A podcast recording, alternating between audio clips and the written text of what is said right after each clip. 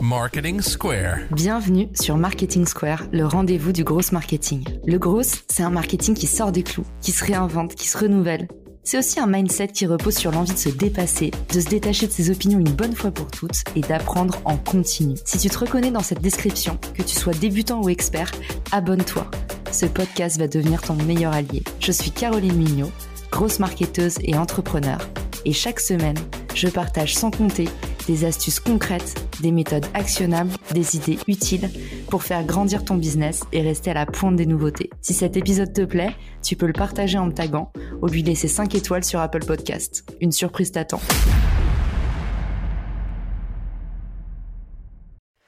Bonjour à tous, j'entends souvent dire que la production de contenu, ça prend beaucoup de temps. Alors, c'est à la fois vrai et faux. C'est vrai parce que si on veut créer du bon contenu, il faut vraiment se casser la tête. Mais c'est faux parce que si on est un petit peu malin et qu'on arrive à mettre en place des trames, on peut aller de plus en plus vite dans sa production de contenu et surtout optimiser sa diffusion. Aujourd'hui, je vous révèle comment créer à partir d'un seul contenu quatre différents formats. On commence tout de suite. Le nerf de la guerre quand on crée du contenu, c'est en général de collaborer. Pourquoi est-ce que collaborer vous permet d'aller plus vite? Eh bien parce que vous allez pouvoir tout simplement croiser vos compétences. Vous allez pouvoir bénéficier de la force de quelqu'un qui a une expertise dans un domaine et en plus cette personne va certainement vous aider à diffuser. C'est-à-dire que vous allez non plus être tout seul pour promouvoir votre contenu, mais à deux voire à 3, 4 ou 5, et par effet de réseau à beaucoup plus que ça. Donc je vous encourage vraiment dans un premier temps à créer toujours du contenu à plusieurs têtes. Ensuite, une fois que vous êtes parti sur votre modèle, par exemple en duo, moi ce que je fais du coup, c'est que mon premier format, qui est le plus déclinable de tous, c'est le live. J'organise un live sur LinkedIn et j'utilise une plateforme qui s'appelle Restream, R-E S-T-R-E-A-M. Je vous mets le lien en commentaire. Et en gros, l'idée de Restream, c'est que vous allez pouvoir diffuser sur plein de plateformes à la fois. Moi, par exemple, je diffuse à la fois sur YouTube Live, à la fois sur LinkedIn Live, à la fois euh, sur un groupe Facebook, à la fois sur mon profil Facebook. Vous pouvez aussi diffuser sur Twitch et sur plein d'autres plateformes. Attention, vous ne pouvez pas diffuser sur Instagram, je vous le dis parce que j'ai souvent la question.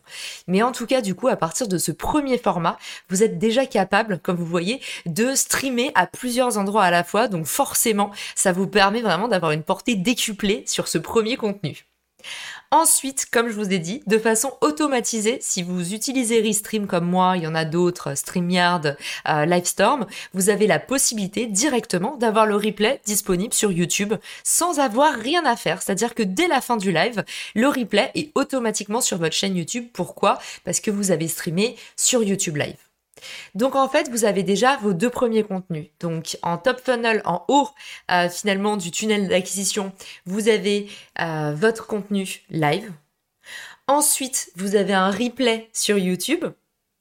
Et ensuite, qu'est-ce qu'on fait? Eh bien forcément, si vous avez envie de partager cette vidéo notamment, d'augmenter votre watch time, vous allez rajouter des sous-titres. À savoir que par exemple, si vous voulez diffuser votre vidéo sur LinkedIn, une vidéo qui a des sous-titres fait 50% de watch time en plus, donc c'est énorme. Il faut absolument que vous mettiez des sous-titres à votre vidéo, même si c'est seulement sur YouTube, c'est hyper important. Donc en fait, vous allez avoir sur YouTube votre description à écrire. Une description qui va être optimisée SEO avec des mots-clés qui sont importants. N'oubliez pas que YouTube, c'est Google. Donc en fait, à partir du moment où vous utilisez des mots qui sont importants pour Google, c'est important pour YouTube et vice-versa. Donc vous allez écrire votre description. Et en fait, ça, ça va vous permettre un peu de dresser déjà le sommaire quelque part. Ensuite, vous allez avoir bah, tout simplement la retranscription de votre interview, de votre live à plusieurs têtes, avec la génération de sous-titres automatiques. En fait, ce que je vous propose, c'est de passer directement au troisième type de format. Parce que maintenant que vous avez votre description YouTube avec votre trame et tout ce qui s'est dit dans cette conversation de retranscription en sous-titres, vous avez pratiquement votre troisième format clé en main, l'article de blog. Ce qui est hyper bien, n'oubliez pas, c'est absolument justement depuis votre article de blog de proposer de retrouver la vidéo et en plus vous mettez un petit lien euh, vers votre vidéo. Si vous intégrez la vidéo directement depuis votre blog, c'est encore mieux parce que forcément les gens vont passer plus de temps sur votre page. Donc c'est top. Quand vous faites votre article de blog, c'est pareil, n'hésitez pas, euh, c'est vraiment une bonne pratique importante. Petite parenthèse, il faut que dès le corps de votre texte, vous renvoyez vers d'autres articles, d'autres contenus de votre blog ou pas d'ailleurs. Et également en fin de page, n'hésitez pas à lier ça à d'autres contenus qui seraient susceptibles d'intéresser les lecteurs, donc les mêmes lecteurs. Enfin, on arrive au dernier format, le podcast. Et on va reprendre notre vidéo YouTube. Et en fait, à partir de la vidéo YouTube, vous allez pouvoir, euh, par exemple, en utilisant un petit logiciel tout simple, euh, comme moi, par exemple, ce que j'utilise, c'est QuickTime, vous allez pouvoir juste extraire la bande son.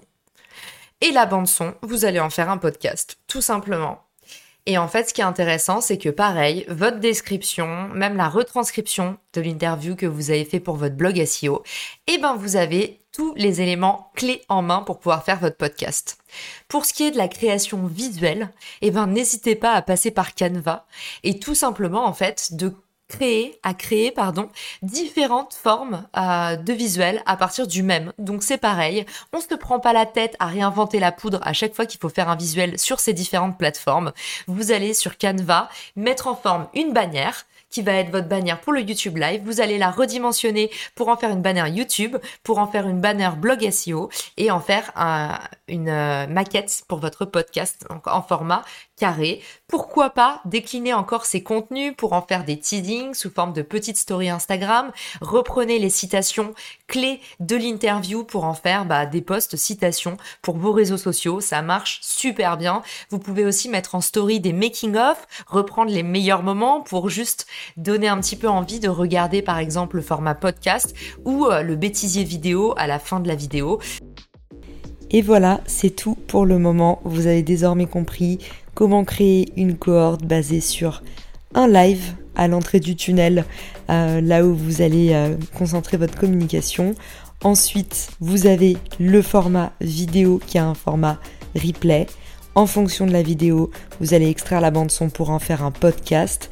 Et en fonction de toutes vos descriptions d'épisodes euh, et de vos sous-titres, vous avez désormais de quoi faire un article de blog optimisé SEO. Alors j'espère que cet épisode vous a plu, que ça vous a donné envie de vous lancer et que ça fera naître de nouvelles vocations, comme quoi on peut créer beaucoup de contenu sans y passer énormément de temps. Petite astuce d'entrepreneur, n'hésitez pas à m'envoyer vos retours ou vos questions si vous en avez et je vous dis à la semaine prochaine pour le prochain hack. Si t'as écouté jusqu'ici, c'est certainement que cet épisode t'a plu. Ce podcast est rendu possible par Richmaker, le Tinder du B2B comme on l'appelle. C'est une plateforme que j'ai lancée et qui permet d'identifier des partenaires compatibles en fonction de ton business. En gros, dis-moi quels sont tes objectifs marketing et je te dirai qui va t'aider à les dépasser au sein de ton écosystème. Pourquoi aller chercher ses clients un par un quand on peut placer sa croissance en pilote automatique? Mettre en commun ses ressources, décupler son impact, mutualiser ses coûts. Après 10 ans à travailler en marketing entre New York et Paris, je me suis rendu compte que la pub était devenue un réflexe tristement automatique. Pourquoi est-ce qu'on baserait notre croissance sur des modèles qui nous placent en compétition les uns contre les autres? Et toujours au profit des mêmes acteurs. Le vivant, qui est quand même notre ancêtre de plusieurs milliards d'années, nous enseigne que ceux qui prospèrent sont pas les plus forts, ce sont ceux qui collaborent le plus. Et si c'était pareil dans le business? Pour découvrir l'immense pouvoir du co-marketing, j'offre des contenus que tu trouveras nulle part ailleurs sur richmaker.com, onglet Académie. Plus d'excuses, passe à l'action et à très vite sur Marketing Square, le podcast du gros marketing. Marketing Square.